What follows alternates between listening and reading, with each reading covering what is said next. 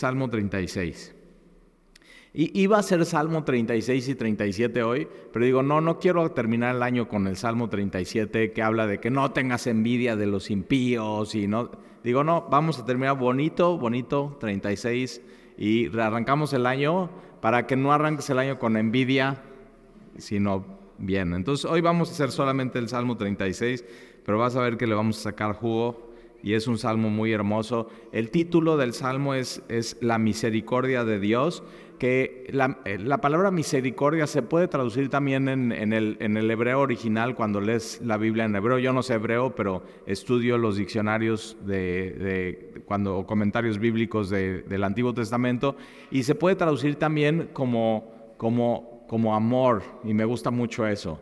Entonces habla del, del amor de Dios, pero no es, no es un amor cualquiera, sino es un amor leal.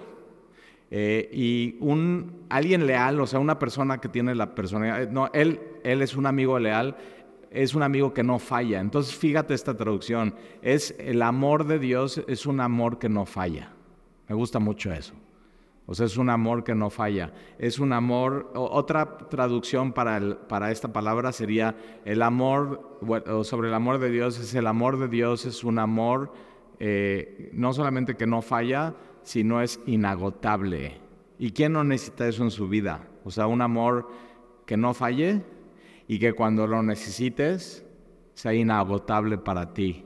Y eso es de lo que habla este salmo. Es un salmo, si te das cuenta, dice al músico principal, es un salmo de David. Eh, no sabemos si es cuando es joven o cuando es un poco más grande. Posiblemente es cuando más grande por el contexto de salmo como que está hablando ya desde una posición de más experiencia, ya vivió situaciones en, su vida eh, y, dice siervo de Jehová. Y nunca hay que olvidar eso. O sea, todos, el rey, aunque era rey, su posición era ser siervo de, Dios, siervo de Jehová. Eh, y entonces versículo 1. La, la iniquidad del impío me dice al corazón, no hay temor de Dios delante de sus ojos. Eh, entonces, y, esta palabra eh, me dice al corazón, David está diciendo, la inequidad del impío, el, impío es el que no tiene piedad y, el, y la piedad es adoración a Dios. Entonces, quien no adora a Dios, quien no considera a Dios, quien no respeta a Dios, quien no ama a Dios es, es el, impío. Y, y, David está diciendo, el impío me dice al corazón, o sea, me enseña, es como un oráculo o un profeta para mi corazón. Y tú puedes aprender de dos tipos de persona en tu vida. Uno es, puedes aprender de un hombre piadoso, entonces cómo adorar a Dios, cómo amar a Dios, cómo vivir tu vida poniendo a Dios como tu prioridad, pero también te puede enseñar un hombre completamente impío que no considera a Dios y que no ama a Dios y al ver su vida dices, ok, no voy a hacer eso. Entonces hay maestros que son buenos de seguir y hay maestros que son buenos no porque los sigas, sino porque digas, yo no quiero nunca una vida así. Y, por ejemplo, si tú vienes de una familia disfuncional, y yo siempre cuando digo eso, ¿y quién no viene familia disfuncional? Eh, pero bueno, vamos a decir, si tú vienes de una familia de papás divorciados, normalmente sucede esto. Después de vivir lo que viviste, dices, yo no quiero nunca divorciarme en mi vida. O sea, yo voy a luchar por mi matrimonio y, voy a, y, es, un, y es, es, una buena, es una buena meta. Entonces, eh, y David dice, la inequidad del impío me dice, me enseña al corazón, no hay temor de Dios delante de sus ojos. Entonces, el, al final el impío, el que no adora a Dios, no ama a Dios, eh, moralmente va contrario a los mandamientos de Dios, al final siempre es esta razón no temen a Dios. O sea, no respetan a Dios, no aman a Dios, no honran a Dios, no tienen reverencia por, por Dios eh, y dicen, no hay temor de Dios delante de, sus ojos. Se lisonjean. Entonces vamos a ver este hombre que no teme a Dios, ¿qué hace? Entonces una de las cosas es, se lisonjean. Eh, por tanto, en sus propios ojos. Esto es alguien que se autoalaba, o sea, tiene una estima superior de la que debería de tener de, él mismo. Y esto sucede eh, porque su estima y su honra y su amor a Dios va disminuyendo y su estima y su honra al mismo, a, él mismo va aumentando. Entonces tú te tienes que fijar cuando hay eso en ti, ¿no? Engreído, lisonjero es eso, es, es que tú mismo hablas demasiado bien de ti. Entonces cuando ves, cuando encuentras esas características en ti, eh, eh, y eh, tienes que ver, o sea, seguramente estoy minimizando quién es Dios y estoy aumentando quién soy yo. ¿Cómo se resuelve eso en tu vida? Temor de Dios y aumentar quién es Dios para ti. Y entonces eso te acomoda en tu lugar correcto. Y no es eso, no, no es una falsa, falsa humildad y no, pues sí, como Dios, como Dios y yo sigo a Dios, entonces, ah, no, sino es, es una correcta apreciación de, de tu vida, de tu identidad. Eh, y entonces eh, ellos se lisonjean, por tanto, en sus propios ojos, de que su iniquidad no será hallada y aborrecida. Entonces, eh, una de las cosas que ellos están pensando es, o sea, ah, puedo hacer lo que quiera y nadie me va a cachar. O sea, como que no me va a pasar nada, voy a estar bien. Eh, cree que, o sea, es una, alguien que no teme a Dios es una persona que cree que se puede salir con la suya. Y no estamos hablando solamente en el plano terrenal, o sea, un, un hombre que está adulterando su matrimonio cree que se puede salir con la suya y se cree mucho, o sea, se lisonjea a él mismo en sus propios ojos, eh, no solamente por lo que está haciendo, sino porque mira, y, aparte de hacerlo nadie me cacha. Pero al final no, sabe eso, o sea, esa es, una, es una ilusión. Al final Dios, Dios ve absolutamente todo. Entonces, eh, se lisonjea por tanto sus propios ojos, de su iniquidad no será hallada ni aborrecida. Las palabras de su boca son iniquidad, o sea, todo está pervertido y torcido y hay fraude ¿Y por qué? Porque Jesús dice eso, lo que, lo que habla tu boca sale de tu corazón. Entonces lo que tú comunicas con tus palabras es tu posición como está al final con, con Dios. Eh, ha dejado de ser cuerdo y de hacer el bien. Entonces chécate esto, ¿eh? Era una persona que estaba cuerda, o sea, que estaba pensando correctamente y que estaba haciendo lo correcto, pero lo dejó. Y eso es, al final eso es una, es una decisión que tú tienes que hacer en tu vida. O sea, yo, yo, he estado en esta posición en, en mi vida de, ok, voy a pensar bien, voy a adorar a Dios, voy a, voy a creer lo que sé que tengo que creer y voy a actuar acuerdo de eso, o hoy decido no. ¿Nunca has estado en esa posición? Y es una, simplemente es una decisión. Y este, este hombre que no teme a Dios, que se lisonjea en él, eh, que piensa que pues, puede salir con la suya, que sus palabras son perversas y torcidas y son fraudulentas.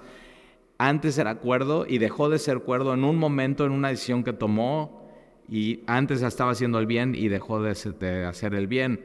Entonces otra vez eso sucede, o sea, no, es un hombre no de pronto está adorando a Dios y amando a Dios y entregándose a Dios y sirviendo a Dios y leyendo su Biblia y al día siguiente adultera su matrimonio. O sea, si no tiene que pasar ciertas cosas en su vida, tiene que tomar ciertas decisiones, tiene que decidir ya no alejarse de Dios y entonces eso sucede en su vida. O sea, no, eso no sucede de un día para otro, pero son decisiones que tú tienes que tomar en, tu día a día. Entonces ha dejado de ser cuerdo y de hacer el bien, medita maldad sobre su cama. Entonces todos sus pensamientos, lo que está pensando, lo que está tramando, sus planes. Entonces te habla de sus palabras, te habla de sus pensamientos, eh, va, a hablar de sus hábitos porque está en camino no bueno. Entonces este de camino está hablando de moralmente, no, no está en un camino bueno. Entonces eh, habla de lo que dice, de sus actos, de sus hábitos, de sus pensamientos, de sus planes. Y no solamente eso, sino el mal no aborrece. Entonces, eh, lo, o sea, lo que le atrae a él es la maldad. Y una de las cosas que el cristiano tiene que hacer es lo que es bueno, celebrarlo. Y acuérdate, o sea, lo que Dios hizo en la creación, cada vez que Dios hacía algo, es, es bueno es bueno, es bueno, es bueno. Y cuando hizo al hombre dice, eso es, y esto es muy bueno. Y entonces cuando tú ves algo en el mundo que está bien, como, como cristianos y como creyentes tenemos que celebrarlo. Pero cuando ves algo que, que falta, tienes que crearlo. tienes que innovar, tienes, aquí falta esto, falta mejorar esto, entonces el cristiano tiene que mejorar su mundo, donde él puede tener una influencia. Entonces, donde ves algo bueno, lo celebras, donde ves algo que falta, lo creas, donde ves algo malo, lo rechazas. Eso es muy importante. Y no solamente lo, lo tienes que rechazar, sino tienes que resistir algo malo y tienes que oponerte a eso. Entonces el cristiano se opone al, mal que ve en el mundo. Y, y, recordar eso, vivimos en un mundo caído, donde hay gente que no teme a Dios, donde ha tomado decisiones erróneas, donde sus ideas y sus pensamientos, como dice aquí, ¿no? En, medita maldad en su cama, entonces sus pensamientos no son los que deberían de tener y malas ideas crean malas decisiones. Y malas decisiones en el mundo en el que vivimos crean víctimas. Y eso sucede en el mundo. Entonces, todo lo bueno lo celebras, todo lo, que falta lo, lo, creas, innovas, todo lo malo lo rechazas, lo resistes y, lo, y te opones a, a ello. Entonces, tienes aquí algo muy, muy práctico. Versículo 5. Jehová, hasta los cielos llega tu misericordia. Y esta palabra aquí es eso, es tu amor inagotable. Entonces lo que va a hacer David es que con, lo que él conoce y puede ver con sus ojos, va a describir quién es Dios. Entonces, eh, hasta los, entonces está usando los cielos, llega tu misericordia y tu, tu fidelidad alcanza hasta las nubes. Entonces usa cielo, usas nubes. Tu justicia es como los montes de Dios, entonces montes, tus juicios, abismo grande. Cuando habla aquí del abismo grande, si tú buscas en una traducción es el océano. ¿Alguna vez has buceado? Bueno, snorkeleado. Dices, no, bucear me da miedo. Bueno, te pones un visor y, hay, lugares donde vas y es muy bonito y está el coral, pero te llevan así ya tantito, vas con tus aletas hacia el otro lado y, se ve completamente azul profundo y se ve, la, se ve un abismo. No alcanzas a ver lo profundo. Y aquí es lo que está usando este término David. Entonces, está, eh, está, ya habló de los atributos del impío. No teme a Dios, su boca está, es perversa, está chueca, hace fraude, sus pensamientos son todo, todo de maldad, su camino y su vida moralmente está mal eh, y no aborrece el mal. No solamente no lo aborrece, sino que lo defiende, lo practica y el hombre es experto en racionalizar su pecado. Es que lo, hice por esto, es que lo hice por aquello, es que no, yo no quería, pero eso sucedió. Es que sí, mi eh, así, entonces racionaliza eso, pero al final es, no, eh, puedes decir lo que quieras, así tenemos un dicho en México, puedes decir misa, pero al final es, es no temes a Dios. O sea, ese es al final la conclusión y el problema es un problema del corazón. Y entonces de hablar del impío, David se va a hablar de los atributos de Dios. Y, dices, tu, tu amor inagotable es como los cielos. No dice el cielo, ¿eh? Los cielos. Y la Biblia dice que los cielos de los cielos no pueden contener la gloria de Dios. Entonces su amor así es inagotable y su amor no falla. Entonces, y, David dice, ¿cómo? O sea, ¿cómo te puedo describir? Pues ve el cielo, y no nada más el cielo, sino los cielos, la atmósfera, lo, así. Pierde tu mirada y así es el amor de Dios. Nunca te olvides de eso, ¿eh? El amor de Dios es inagotable y es lo que tú necesitas en tu vida. Entonces, tú, y la fidelidad. ¿Quién no necesita un Dios fiel? Y entonces la fidelidad alcanza hasta las nubes. Y así, las nubes. Algo vasto, algo enorme. Eh, el otro día, y pasa después del norte, ¿no? Entonces, del norte, ¿qué tal el nortazo el domingo? O pero con todo durísimo y las rachas de viento y todo. Eh, por ejemplo, David diría, el poder de Dios es como el norte de Veracruz. o sea, él está tratando con palabras decir, ve eh, eh, para que entiendas cómo es Dios, sus atributos. Pero al día siguiente, súper bonito, todo tranquilo, pero lleno de nubes, ¿viste? No se veía el sol. Y entonces puedes ver todo, así, te asomas en el bulevar y ves todo el mar y lo, lo vasto del mar, pero por arriba puedes ver las nubes y cómo las nubes se reflejan en el mar. Entonces, eh, su fidelidad, ahí está. Tu justicia, otro de sus atributos, la justicia de Dios, es como los montes. Y dice, es como los montes de Dios. Entonces imagina el pico de Orizaba. Es la montaña más alta de, todo México. La puedes escalar, ¿sabías? El otro día estaba platicando con un amigo que se escala y dice, no, ya fue al Iztaccíhuatl, ya fue a la Malinche, ya dice, dice, el pico de Orizaba está cañón. Dice que cuando vas escalando y vas a la mitad y todavía te falta, ¿no? Y dices, ¿qué hace? Él dice, ¿qué hago aquí? O sea, ¿qué necesidad? Pero y sigue y sigue y sigue y ya cuando llega a la cima ya sé que a qué vine. A ver la, así, esa grandeza. De, y, ves la montaña, ves todo alrededor lleno de verde y ves el cielo. Y, entonces eh, David dice, tu justicia como los montes, como un monte. Entonces, enorme, grandísimo, pero inamovible. A ver, trata de mover el pico de Orizaba. no, y, ve, esta semana tuvimos norte y hasta temblor. Y ni un temblor mueve esa montaña. O sea, nada. Y entonces, y eh, Dios siempre ha sido así, Él es el mismo ayer y siempre. Entonces, Él es fiel y siempre va a ser, eso no se mueve. Él es, él es justo y siempre va a ser y no se mueve. Y Él es fiel y siempre va a ser. Y su amor es inagotable y no falla y eso no se mueve. Nunca te olvides, ¿eh? Entonces, aunque tú te cambies de posición, te cambies de ciudad, te cambies de lugar, te cambies de iglesia, su amor no se mueve y es, no falla y es inagotable para ti. Entonces nunca te olvides quién es Dios. Y tus juicios, abismo grande como el, como el océano, así. Entonces los atributos de Dios son como el cielo, como las nubes, como los montes, como, como el, el grande océano. Oh Jehová, al hombre y al animal conservas. Entonces, chécate lo que hace David. Es o sea, tu fidelidad es enorme, tu, tu gran amor es inagotable, tu justicia es como una montaña. Eh, ahora no piensa en el pico de Orizaba, piensa en el Monte Hermón. Pero es, para nosotros sería eso, o sea, es, es enormísimo, como dicen, enormísimo.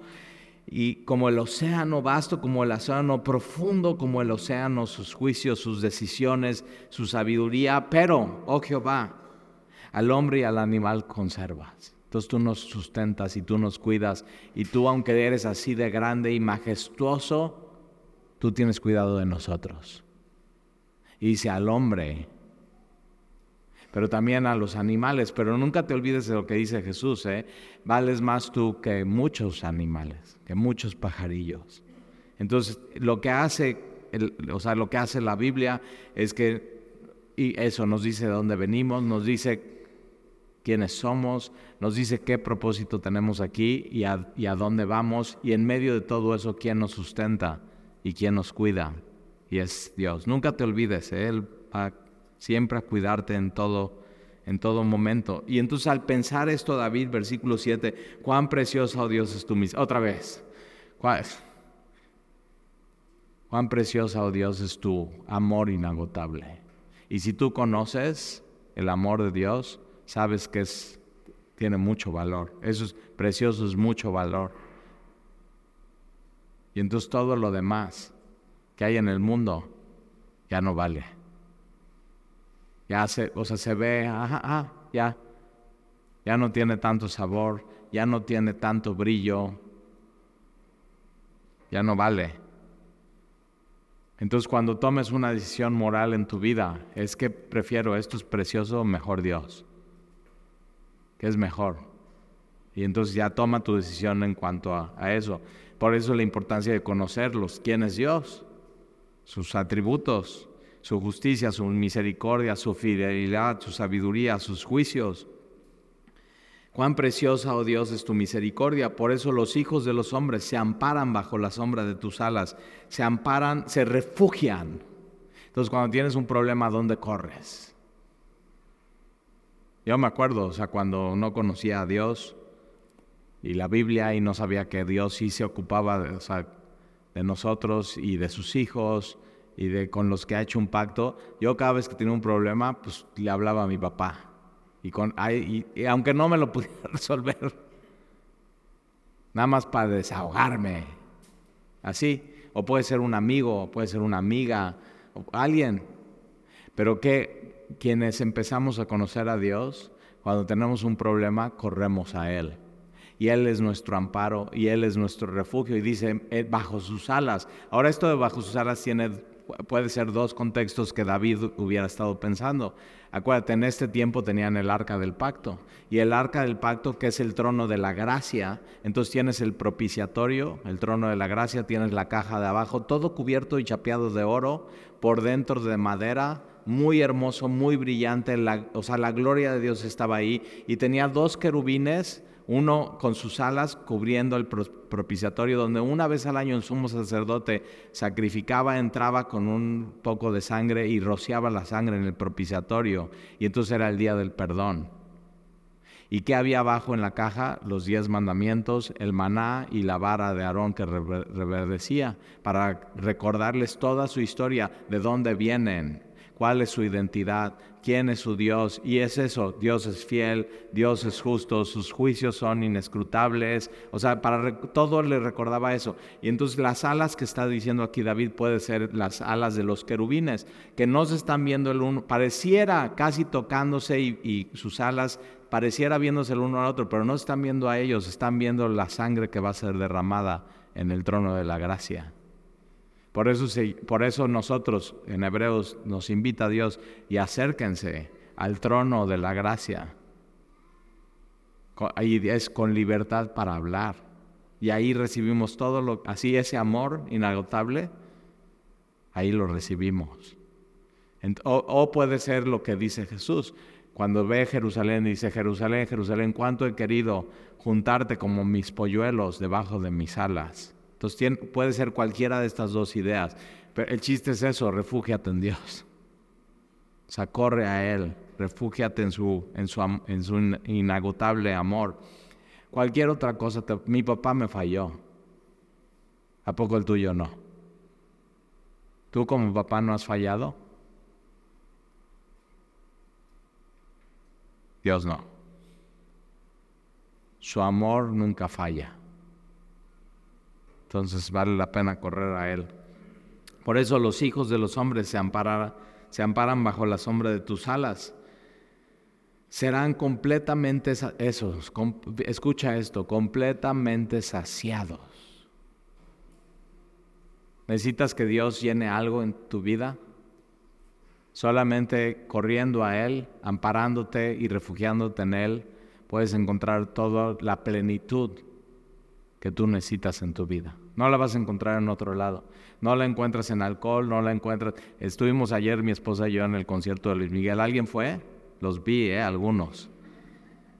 Ahora, aprendí algunas cosas en el concierto de Luis Miguel. Lo primero es que pues ya está viejito. o sea, la verdad. O sea, qué padre y todo, pero ya, ya no es lo que era. Pero entonces yo estoy así, digo, pues yo tampoco. O sea, pues vemos venir, o sea, él como se va haciendo viejito tú y grande y la edad pasa tú también.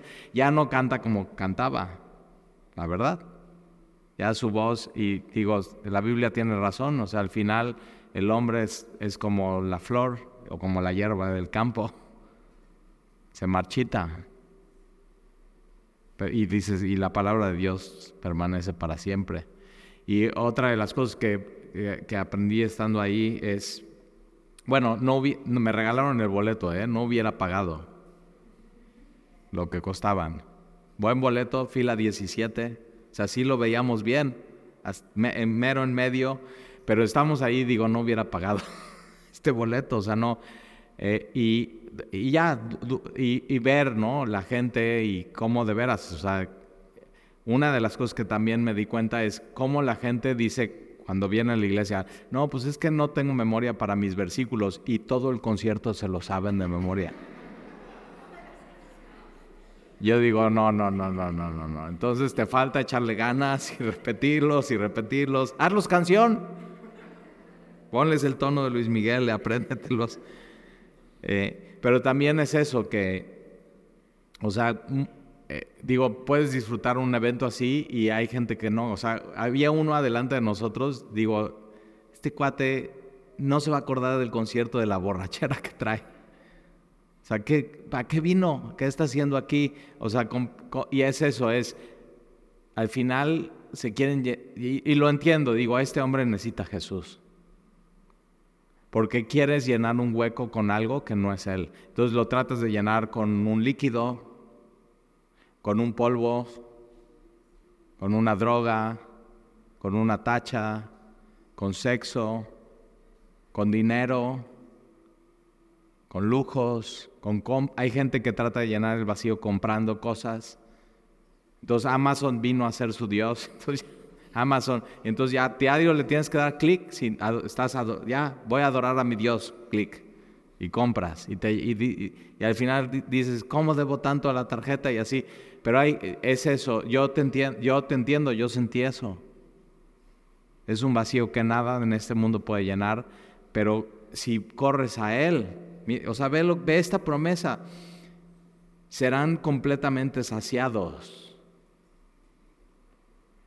Y veo a Luis Miguel y digo, este hombre necesita a Jesús. Y, y me encanta cómo es Dios, porque veo, Dios es fiel. Tenía primero como guitarrista a Héctor y como pianista a Heriberto. Y ahí están, se convierten le pueden compartir del Evangelio, dejan Luis Miguel. Y ahora tienen a Kiko Cibriaí, no sé si lo has visto, es el que toca la guitarra eléctrica. Métete a sus videos, ahora métete a su perfil, ve cómo habla de Jesús. Es un gran, de los mejores productores del mundo, ¿eh? Los mejores del mundo. Y ahí lo tienen al lado de Luis Miguel tocando su guitarra. Y el pianista también es cristiano. Y yo estoy así, no lo puedo creer lo que estoy viendo. O sea, este hombre como Dios lo ama y es el inagotable amor que nunca falla de Dios. Así, teniendo a este... Entonces, ve, todo, ve Dios, como las nubes, como las montañas, como, pero cuida de, su, de los suyos, cuida de su creación. O sea, me llama muchísimo la atención eso. Eso, bueno, ya te platiqué lo que, lo que aprendí ayer. A cualquier lugar, lo, lo bueno se lo celebras. Lo malo lo rechazas, te opones a él, a ello. Y donde ves que falta algo, lo creas o lo innovas o lo mejoras. Eso es al final lo que Dios nos mandó hacer en este mundo. Y, yo me he dado cuenta de eso, como que tuve una época en mi cristianismo de que veía todo el mundo, el mundo, todo mal, el mundo, todo es satánico. y digo, no, hay cosas muy hermosas. O sea, ayer, por ejemplo, en el concierto, muy buena música, son los mejores músicos del mundo, que viajan con y dices, puedes escuchar eso y decir, órale, todo lo bueno viene de Dios. Ahí está. Y bueno, y el borracho ahí adelante. No, o sea, no dices, pobre, pobre, pobrecito. Y pobre de la esposa. O sea, digo, esta mujer cómo sufre. Pero ahí está. ¿Qué, falta, ¿Qué le falta a este hombre? Temor de Dios. Así. Y entonces vas bien, vas aprendiendo a ver el mundo en cualquier lugar donde estés con esos ojos, con los ojos de. Ahora chécate, eh, ve, todavía no terminamos. Serán completamente saciados de la grosura de su casa, y tú los abrevarás del torrente de tus delicias. Oh, y es eso, tú les vas a dar de beber placer de Dios. Entonces el mundo te ofrece muchos placeres. Relaciones sexuales fuera del matrimonio es un placer. El, pecado es un... ¿Por qué jala el pecado y por qué es una tentación? Porque es un placer, pero es un placer que está en desorden con Dios. Y entonces hay un placer que solamente viene de Dios. Y es eso, Él te da, va a dar de beber ríos, manantiales de agua. Y por eso Jesús dice, si alguien tiene sed, y esa es la invitación, si alguien tiene, si alguien tiene hambre, que venga, que coma. Si alguien tiene sed, que venga y que tome. Así, y es gratis, ríos de agua de vida. Y entonces, eh, completamente saciados, torrente de tus delicias, porque contigo está el manantial de la vida. Ahí está, en Jesús está la vida misma, en Dios está el manantial de la vida. En tu luz veremos la luz. ¿Cómo es eso? en tu luz. Y Jesús dice, yo soy la luz del mundo. En tu, en tu luz. Juan dice, y vimos la luz. En tu luz veremos la luz. Y cuando no eres cristiano y cuando no eres creyente no ves el mundo bien. Pero cuando sigues a Jesús, que es el Mesías, que Él es la luz, empiezas a ver el mundo a través de su luz. Y entonces empiezas a ver con más claridad. Y entonces empiezas a ver lo que hay que celebrar, empiezas a ver lo que hay que rechazar y empiezas a ver lo que falta dónde hay necesidades y dónde tienes que crear y dónde tienes que innovar. Ahí empiezas a ver el mundo de diferente manera, te pones los lentes de Jesús. Entonces en su luz veremos la luz. Entonces en Él hay, hay plenitud, completamente saciados, en Él hay, abrevarás el torrente de tus delicias, en, su luz podemos ver claramente, ver la luz, y entonces versículo 10, extiende tu misericordia a los que te conocen, es, sea, prolonga tu amor inagotable a los que te conocen. Ve la importancia de conocer a Dios. Ahora, ¿cómo puedes conocer a Dios? Solamente a través de Jesús. No hay otra manera. Entonces extiende tu misericordia a los que te conocen y tu justicia a los rectos de corazón no venga pie de soberbia contra mí y mano de impíos no me mueva. Ahí cayeron los sacerdotes. Entonces regresa otra vez con los que empezó, los que no temen a Dios. Entonces, no venga pie de soberbia contra mí y mano de impíos no se mueva. Ahí cayeron los hacedores de iniquidad, fueron derribados y no podrán levantarse. Pero más adelante en la Biblia, en Proverbios 24, 16, dice, siete veces cae el justo y será levantado. Entonces ve la diferencia. No es que no es que no caigamos, sino caemos. Y acuérdate, el número siete es número completo. Entonces todas las veces que caigas, Dios te va a levantar. Pero quien no teme a Dios, un día va a caer y no se va a poder levantar. Y esa es la idea del juicio final. Entonces nosotros amamos a Dios, tememos a Dios, consideramos a Dios, buscamos a Dios, de, en Él tenemos plenitud, en Él tenemos saciedad, en Él estamos satisfechos, hemos recibido su amor que no falla y que es inagotable, de su manantial de vida tomamos, y si hoy necesitas tomar, toma de Él. No son gotas, es todo lo que necesitas para salir de aquí transformado y lleno de Él, lleno de su amor, lleno de su espíritu, lleno de su santidad. Todo lo que necesitas, lleno del temor de Dios. y es eso, enséñame el temor de Dios. ¿Cómo nos enseña? Es eso, así. Abrimos la Biblia, leemos, tememos a Dios, él pone, ese temor de Dios en nuestro corazón. Entonces ahí cayeron los hacedores de iniquidad, fueron derribados y no podrán levantarse, pero siete veces cae el justo y Jehová lo levanta. Entonces si hoy estás caído, Él te levanta. Si hoy necesitas ser saciado, Él te sacia. Si hoy necesitas plenitud, Él te da plenitud. Y no te olvides, ¿eh? Como dice aquí, cuán precioso, oh Dios, no tiene, nada tiene más valor que eso. Cuál precioso Dios es tu misericordia. Es eso. Y hoy Dios así te extiende su misericordia a ti. ¿Necesitas misericordia hoy? ¿Necesitas su amor inagotable? ¿Necesitas un amor que nunca falle? ¿Necesitas correr a Él y que Él sea tu refugio? Él está ahí. Él está esperándote. Él no falla.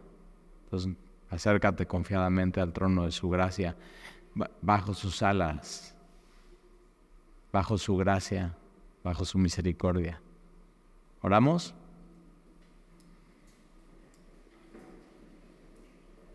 Y Señor, gracias te damos por cada uno de estos salmos que hemos venido estudiando. Gracias te damos por tu misericordia, tu amor inagotable en nuestras vidas. Gracias porque nos has venido mostrando semana tras semana el temor de Dios.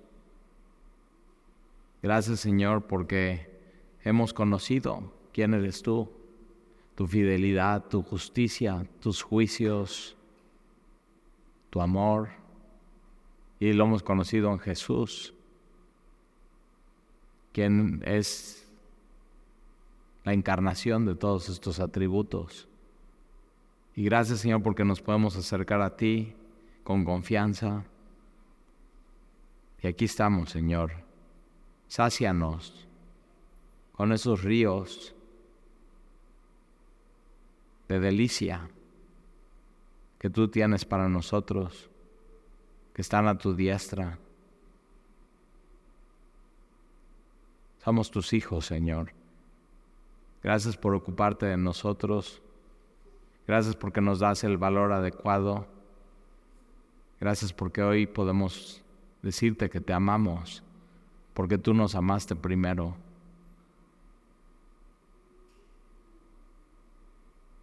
Y te lo pedimos, Señor. Y te damos gracias en el nombre de Jesús. Amén.